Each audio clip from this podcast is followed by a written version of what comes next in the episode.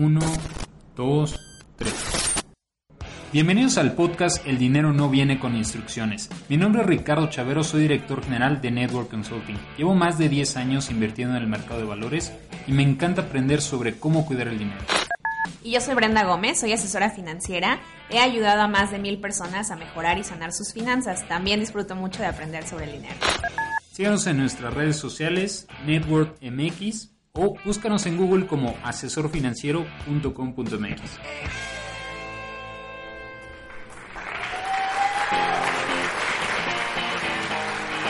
¿Qué tal? Bienvenidos al podcast El dinero no viene con instrucciones. Mi nombre es Ricardo Chavero, director general de Network Consulting.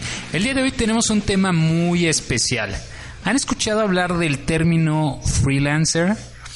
Es muy conocido, anteriormente estaba determinado esto solamente para médicos, abogados que no tenían necesariamente un ingreso regular. Hoy en día hay sin fin de profesiones que pueden caer en este ámbito. Los dejo con mi co-host Brenda para que nos presente a nuestro invitado sumamente especial el día de hoy. Hola, ¿qué tal? Gusto en saludarlos. Bienvenidos, bienvenidas nuevamente a, un episodio más. Como bien dice Ricardo, el día de hoy es como cómo administran sus finanzas los freelancers. Para esto, invitamos hoy a una persona muy especial, muy querida, eh, amigo de, de, nosotros desde hace muchos años. Personalmente lo conozco desde hace uy, muchísimos años. Eh, he visto justo la transición entre él siempre ha sido muy emprendedor, muy creativo y he visto toda su transición desde estar como en una empresa formal con sus prestaciones regulares hasta que dio el brinco a ser una persona eh, independiente y dedicarse a lo que hace y ahora lo veo grande, brillante en lo suyo, como pez en el agua. Entonces, de verdad que tengo mucho, eh, estoy muy emocionada de presentar el día de hoy a Raúl Meneses. Bienvenido. Uh, hola. Uh. yo solito me aplaudo. Es que no sé qué tan formal es, entonces yo este, siempre empiezo con un aplauso. Gracias, Brenda, tienes razón. He pasado, pues me conoces de la prepa, entonces me conoces desde estudiante, universidad, desde que empecé a trabajar este poquito hasta pues ahora que soy freelance. Sí, exacto. Cuéntanos, Raúl, ¿que ¿a qué te dedicabas antes? Como un poco de tu, de tu trayectoria. Este, pues es raro porque justo cuando me gradué, eh, estudiamos en la misma universidad, también Ricardo. Este, cuando me gradué, eh, pues yo quería, eh, estudié comunicación, entonces quería dedicarme pues a los medios. Y me ofrecieron trabajo en TV Azteca, pero por un sueldo de cinco mil pesos al mes y dices, bueno, yo estudié en el TEC de Monterrey. Ni la colegiatura, claro. Mínimo tengo que tener un trabajo que con el que pueda pagar esta colegiatura que debo, Entonces, este, pues sí, y pues dije, no, pues eso no me sale. Y en el TEC me ofrecieron una chamba en el que tenía pues mejor sueldo y prestaciones y eh, además mejor puesto. Entonces, como pues ya me quedé en el TEC, estuve trabajando ahí dos años como productor de espectáculos culturales y me sirvió mucho porque además paseaba y este pues seguía yo como en la misma onda de eh, eh, difusión cultural y como convivir con los alumnos, etcétera. Y luego eh, me fui a una empresa que se llama Labo Digital, que hace postproducción de cine y estuve ahí trabajando cinco años y fueron muy buenos cinco años de mi vida y además como que me volví pieza fundamental en esa empresa porque empecé a agarrar los mejores clientes que tenían. Así como tú en Network. Exacto. sí, entonces como que sí me volví este pues parte eh, importante de la empresa y estaba yo muy contento y fui subiendo y subiendo de puesto hasta que ya solo me quedaba ser el dueño, pero pues el dueño no admite socios. no acepté ese, pues ese cambio. Eh, y a lo par empecé a hacer stand-up comedy porque ahora me dedico solamente a hacer stand-up, soy comediante. Entonces empecé como en esos cinco años empecé los últimos dos años a hacer stand-up comedy. Que fue ahí cuando me acerqué eh, contigo, como a hacer esta parte de planeación financiera, que quiero decir que Raúl es muy responsable con el tema de sus finanzas. Eh, justo él estaba, tenía como mucha esta inquietud de qué hacer para su retiro, como qué hacer en temas de acumulación de administración financiera. Y en esos últimos dos años fue cuando te, eh, tus últimos dos años en esta empresa fue cuando te contacté y empezamos a hacer su planeación financiera y él ya empezaba a tener como esta combinación entre el stand-up y ya eh, y la empresa. Entonces estaba en ese brinco de ahora sí ya me voy a dedicar a esto. Sí, justo te platicaba yo eso, que quería dar ese, ese paso, pero pues también da miedo, ¿no? Como el de tener todas las seguridades de eh, pues, pues, todo, como el seguro médico, porque además esta empresa me da un seguro extra, además del que, del de la ley, este, que paguen vacaciones, que días que no trabajo también me los paguen, eh, viajaba mucho, o sea, como que tenía yo una seguridad económica, eh, porque además no ganaba mal, pero este, bueno, no sé, según yo, pero siempre da pena decir cuánto ganaba. es como de, ay, pues dice siete mil pesos y es como, ah, pues mira, no estaba tan bien. este, y así, entonces, este, pues ya me dediqué desde hace o casi dos años llevo eh, de freelance solo viviendo en la comedia. Y es difícil, pero pues se puede. Oye Raúl, cuéntanos un poco más, ¿cómo, cómo ha sido, digamos, en, en tu historia personal e, esa relación con el dinero? Digamos, ¿cómo, cómo empezaste, digamos, este, cuál, cuál, fue la primera vez que dijiste, ah, ok, este, esto es dinero y ahora tengo que que ver cómo, cómo llevo esta relación. ¿Cuándo te diste cuenta que, híjole, no hay de otra? Voy a tener que tener esta relación con el dinero toda la vida y tengo que ver qué, qué tengo que hacer para llevarla tranquila. Pues yo creo que desde la onda universitaria, o sea, yo me acuerdo que mi papá me daba eh, dinero, no sé si era, creo que era, era semanal. ¿No? Me daba dinero y yo decía, bueno, pues es, con este dinero de la semana me tiene que alcanzar para la gasolina, para comer en la escuela, porque yo vivía en la escuela. Este, entonces empecé como, pues, así a administrar. La verdad es que nunca ahorré, o sea, en la universidad nunca dije, ay, voy a ahorrar, ¿no? con trabajos, ¿no? Alcanzaba para... exacto. Pero en cuanto empecé a, a, ganar dinero yo, o sea, como a tener eh, trabajo, etcétera, eh, dije, pues para empezar, el primer gasto que tengo que es horrible es la distancia. Yo vivía en Santa Fe y trabajaba trabajaba en el TEC Ciudad de México, o sea, hasta Xochimilco, y pues era pues trayectos de dos horas y además gasolina gasolina, este, cosas del coche, etcétera, y dije, pues lo primero que tengo que hacer es mudarme, porque gastaba yo como, eran como seis mil pesos al mes nomás de transporte o sea, como lo usara. Y dije, pues mejor esos seis mil pesos los pago en un departamento chiquito ahí en Xochimilco y pues ya mejor ahí vivo y me ahorro todo eso, ¿no? Y comidas, etcétera, porque podía ir a comer a mi casa. Entonces yo creo que fue la primera vez que dije, ¿cómo puedo tomar una decisión para, eh, pues, administrar mejor el dinero? Pues la verdad es que todo ha sido muy empírico, o sea, estudié comunicación. Una de las razones era porque no tenía nada que ver con números, era como, a eso no lleva matemáticas perfecto, yo lo quiero estudiar. Este, entonces, pues sí, todo fue muy empírico y este y creo que me ha funcionado porque soy como muy ñoño y responsable, pero pues al mismo tiempo igual estoy haciendo cosas que no sé qué tan bien, ¿no? Igual estoy gastando de más en otras cosas, no sé. Claro, digamos, siempre, se puede optimizar algo, ¿no? ¿Y cómo fue cuando decidiste, ok, ya estoy viendo que es esta otra actividad que estoy haciendo de, de stand-up comedy, eh, me está funcionando? ¿Cómo es que decides dar ese, ese paso? En términos financieros, ¿qué es lo que tú tuviste que poner como en tu checklist de decir, a ver, eh, si voy a dar este paso ya a ser freelancer, eh, tengo que tener qué cosas son las que a ti más te preocupaban, que dijiste, mira, por lo menos debo de tener ABC. Claro, este, pues fíjate que como que lo pensé desde antes, o sea, lo pensé eh, justo cuando me ofrecieron el trabajo en el TEC eh, y el de TV Azteca decía, bueno, pues yo quiero hacer televisión, ¿no? Pero pues era como un, como una cosa, una balanza en la que tuve que poner como cosas que yo te quería tener y cosas que quería hacer. Y dije, pues ahorita es importante para mí tener este pues un departamento, comprarme mi tele, comprar como como que quería ser más independiente que eh, pues hacer televisión. Entonces pues me tuve que dedicar pues a producir que también me gustaba, ¿no? Y, eh, y lo mismo me pasó ya cuando estaba yo trabajando en esta postproductora de cine, eh, pues de repente empezaron a salir más shows y más shows de stand up y yo decía bueno ya estoy ocupando todas mis vacaciones para hacer shows de stand-up y eh, pues sí, no me queda de otra, pero luego ya pedía permiso, decía yo, como no importa que me descuenten el día porque voy a ganar más haciendo stand-up ese día que pues estando aquí trabajando. Entonces, este, pues nada, yo creo que sí fue, o sea, dije, voy a tener un colchón para mantenerme con mi sueldo tres meses no sé si alguien me lo recomendó o yo me lo inventé. Seguro tú me lo recomendaste o alguien. O sea, yo di que nosotros. Seguramente fueron ustedes. O sea, como tener un colchón como de tres meses para mantenerme, eh, por, si no tenía trabajo. Eh, y eso fue. O sea, junté dinero para mantenerme tres meses y luego dije, pues ya tomé la gran decisión de renunciar.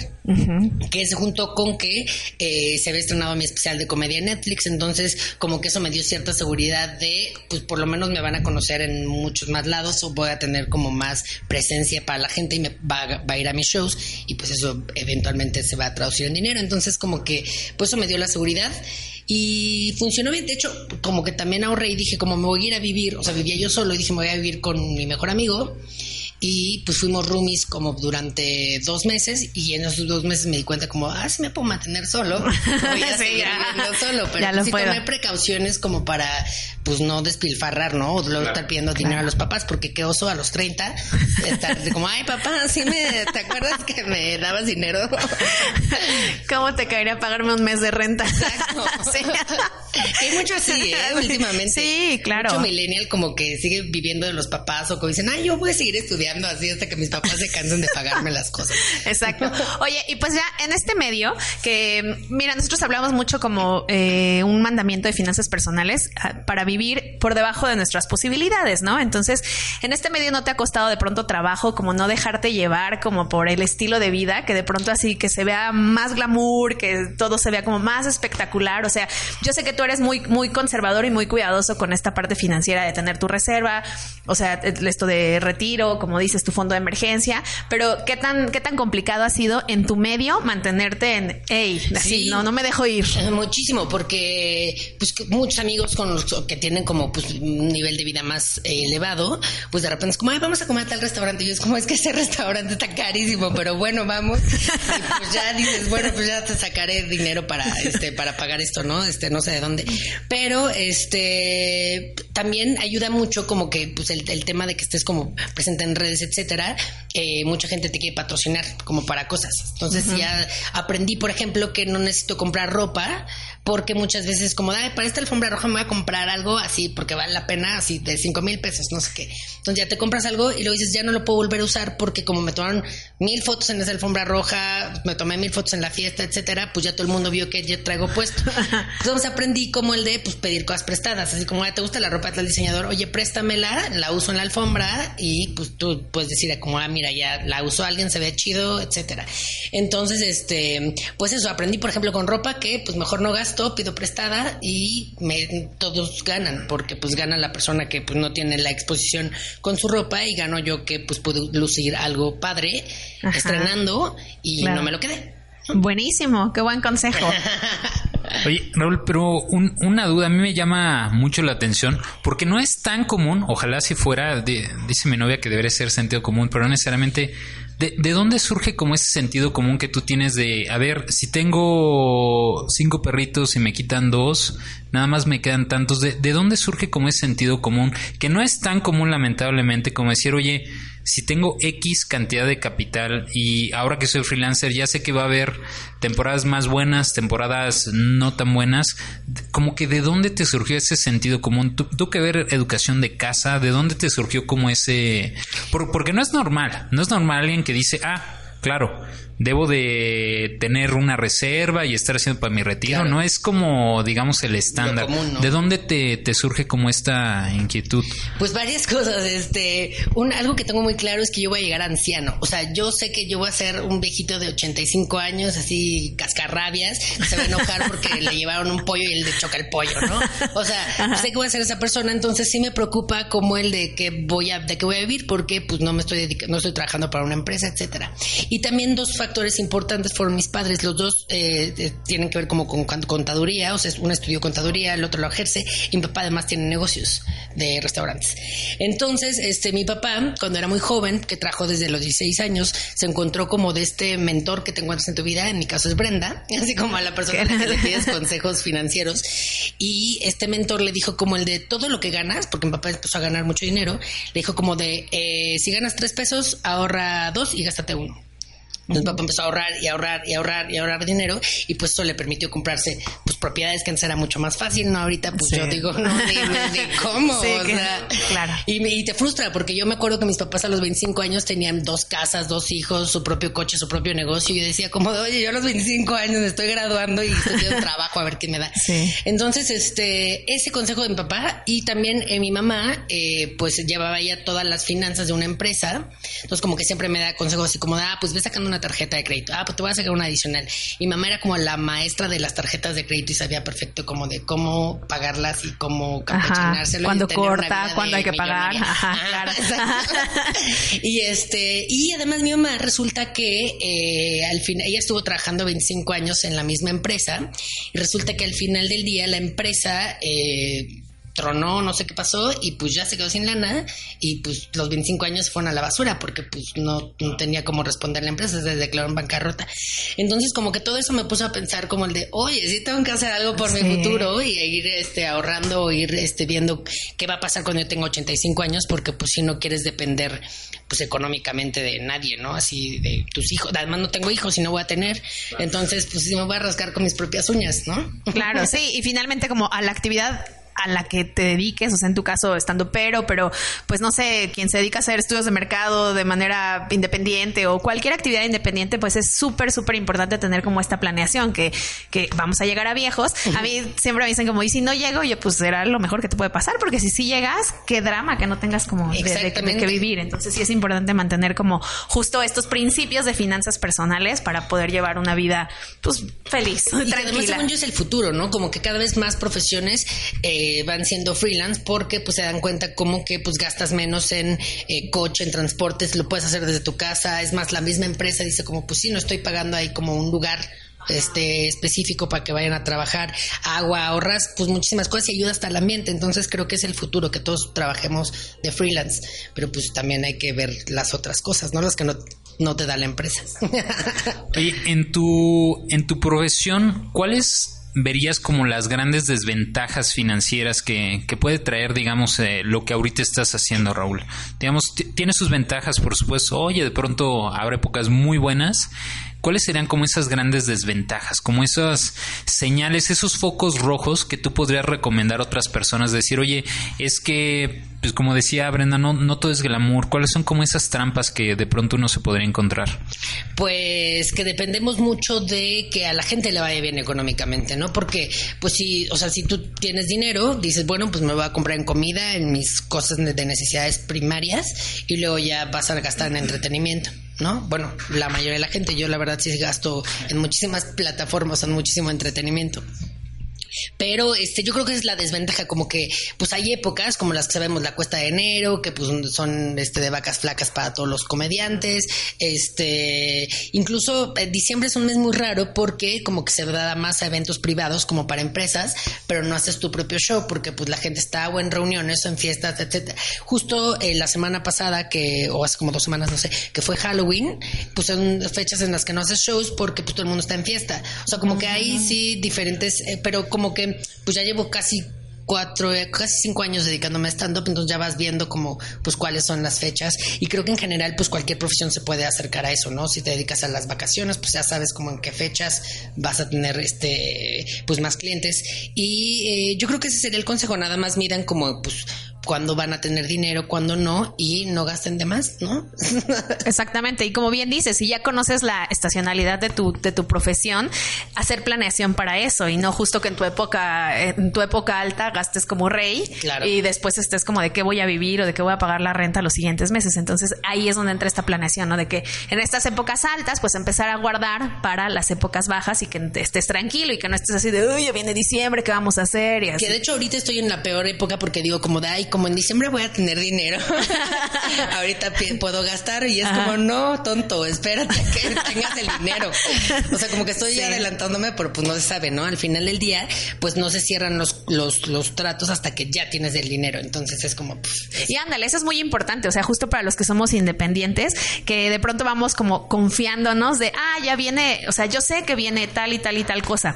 Y nos vamos confiando. Entonces, si por alguna razón como no se da eso que está en nuestro plan, uy, ya nos ahorca porque es como de, ah, yo, te, yo ya contaba con ese ingreso. Entonces eso es básico, ¿no? Como tener justo el presupuesto, saber cuánto gasto por mes, cuánto tengo que tener de reserva. Lo que les hemos dicho como de consejos, aplican, aquí podemos ver para todos. Ya, ya estés en nómina eh, regular o estés de manera independiente, aplica de verdad para todos, para todas, que tengamos esa planeación. Justo hoy desayunaba con un amigo, este director, con Mario Eras, lo conocen los dos.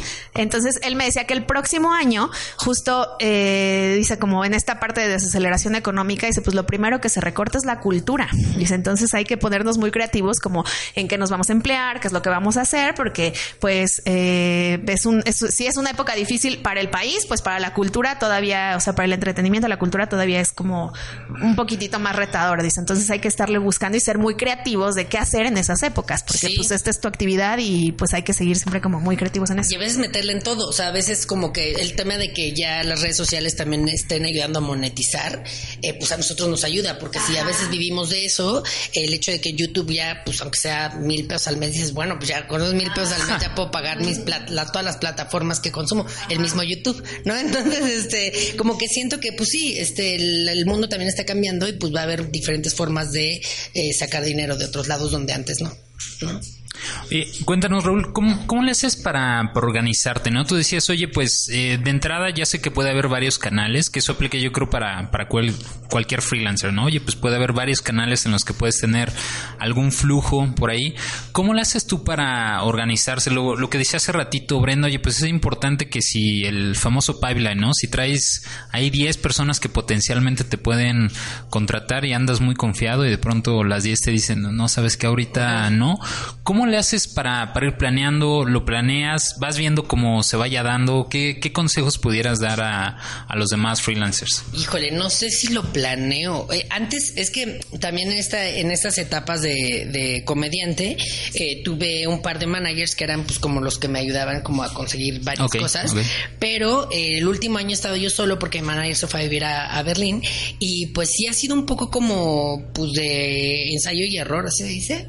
Ajá, como de prueba y error, ajá, prueba y error, como que mm, pues sí me confío de repente y luego ya es como, ay, no, sí, este, tengo que cobrar todo lo que no he cobrado, porque además eso pasa, de repente ya sí se cerró, pero pues tardan en pagarte o entre, este, ah, que la factura y de que, ay, no, este, no pasó el pago, lo que sea. Que, que es algo muy común, ¿no? Que lamentablemente les pasa mucho a los freelancers que es, ah, ok, sí, traigo tanto por pagar, pero ahora cobra y, híjole, que la factura y hay que esperar y, y, a veces ese también, el tema es que a lo mejor estamos acostumbrados a, las famosas quincenas, ¿no? Ya luego al mes.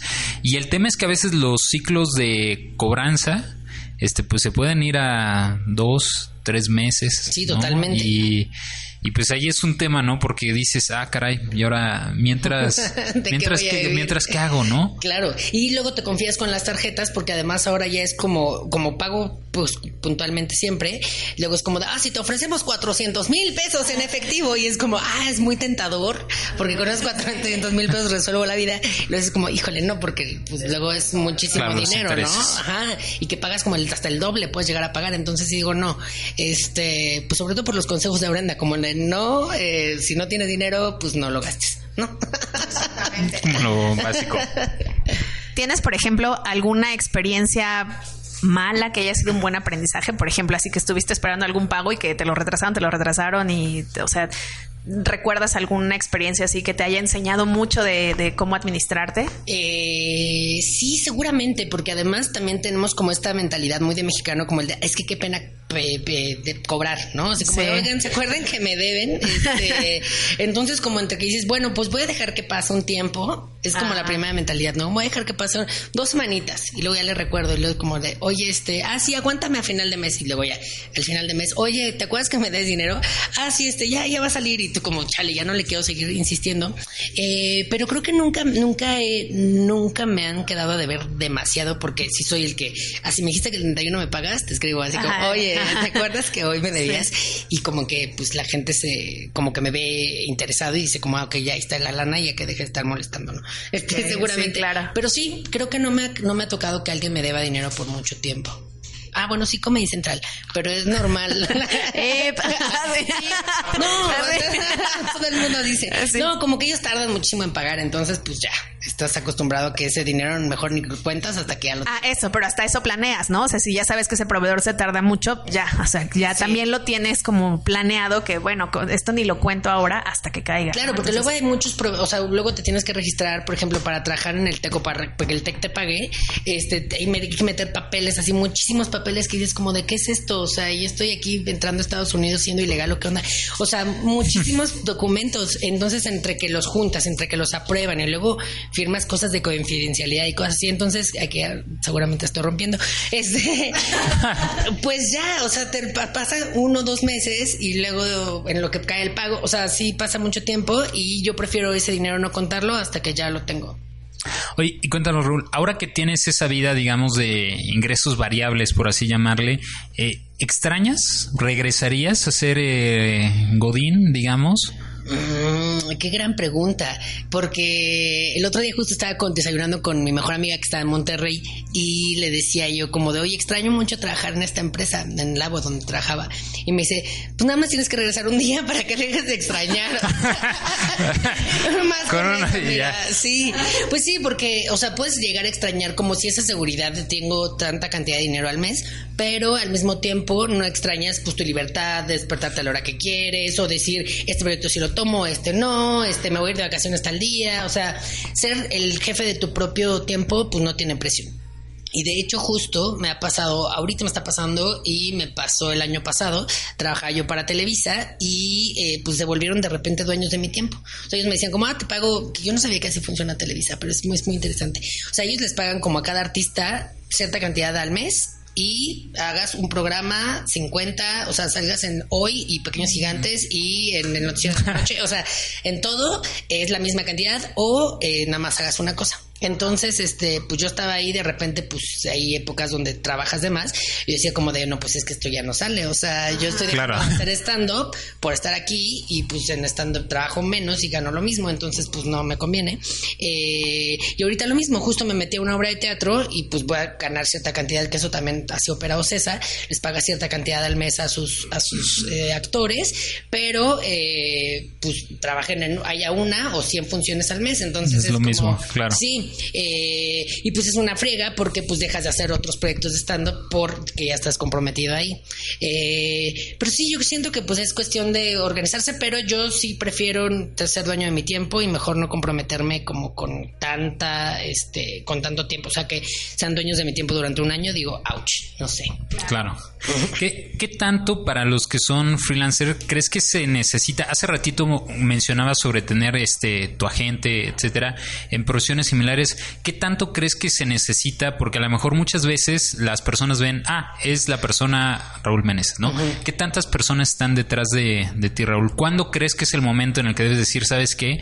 Ahora sí necesito a alguien que me eche la mano con A, B, C. ¿Cómo, cómo lo verías ese, ese punto? Yo creo que eh, depende mucho de cada persona, o sea, como de las habilidades que pueda tener cada persona. Yo soy como, pues muy organizado y además no tengo miedo como con tener un trato personal, ¿no? Pero hay muchas personas que son mucho más tímidos y que dicen, no, prefiero que alguien se encargue como de todo el tema de dinero y que esa persona cobre y que esa persona como que lleve la negociación.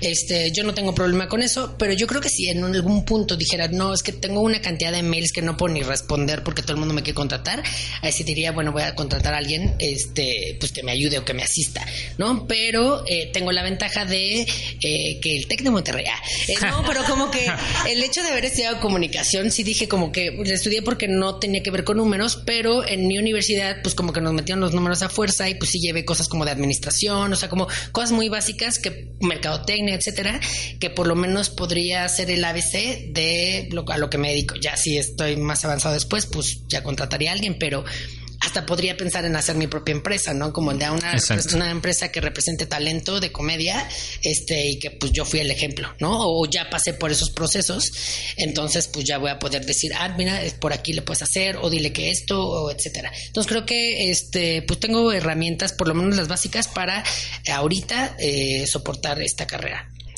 Oye, y hablando ya más de, de la profesión de, de stand-up, ¿por qué crees que de pronto pareciera que se dio como ese boom, digamos, de, de tanto stand-up comedy? ¿Qué crees que es lo que pudo haber sido como detonante en el país? Que ya estábamos en cierto momento, no sé, buscando otros, otro, otra forma de entretenimiento. ¿Qué crees que pudo ser como lo que detonó esta Pues yo creo que un poco eso, ¿eh? Este, sí, el hecho de que ya estábamos eh, un poquito cansados de la misma comedia, ¿no? Como de cuenta chistes o como de imitaciones, hacer ahí como este, pues muy lo que nos está acostumbrado Televisa, eh, los que lo que nos tenía acostumbrados Televisa. Entonces como que fue eso, la necesidad como de ver otras cosas y también eh, el hecho de que el stand-up es muy fácil de producir. O sea, el hecho de que nada más necesitas una persona, un micrófono y that's it. Entonces, eh, pues sí, pero al mismo tiempo, pues eso hace que toda la responsabilidad del entretenimiento recaiga solamente en esa persona, ¿sabes? O sea, si vas a una obra de teatro, pues tienes ahí como entre el apoyo del texto, ¿no? Del autor, el apoyo del actor y además la producción, no sé, como escenografía o lo que sea, es como, ok, bueno, si algo sale mal, ya por lo menos las otras dos cosas lo, lo, lo compensan. Pero cuando eres comediante de stand-up, pues sí eres tú y ya, porque tú escribiste el texto, tú decides cómo decirlo, este, tú te encargas de todo lo que está pasando, entonces, eh, pues sí es más fácil de producir y yo creo que por eso mucha gente dijo como, ah, pues mira, yo también puedo hacer stand-up. Entonces, este, pues aventaron un chorro. Yo creo que no sé cuántos hay ahorita. Yo creo que unos dos mil. Yo para, no sé. Para mi pregunta, ¿qué, ¿qué, crees que pudiera ser? Digo, tú ya nos hablaste de tu experiencia personal. ¿Qué es lo que lo que lleva, digamos, estas personas a de pronto decir, sabes qué, el trabajo como está, el medio como está, pues sabes que yo me voy a lanzar a... ¿Qué crees que a tus conocidos los llevó a tomar esta opción de, de carrera? ¿Fue un tema económico? ¿Fue un tema de libertad? A lo mejor decir, oye, quiero ser dueño de mi tiempo. ¿Qué crees que, los pudo brillar a...? Yo creo que sí puede ser eh, eh, varios factores. Uno, sin duda, el económico, porque es como que lo ven como dinero fácil, así como, ah, no, pues en una noche se ganaron 20 mil pesos o lo que sea. Este, pues claro que yo me quiero dedicar a eso, ¿no?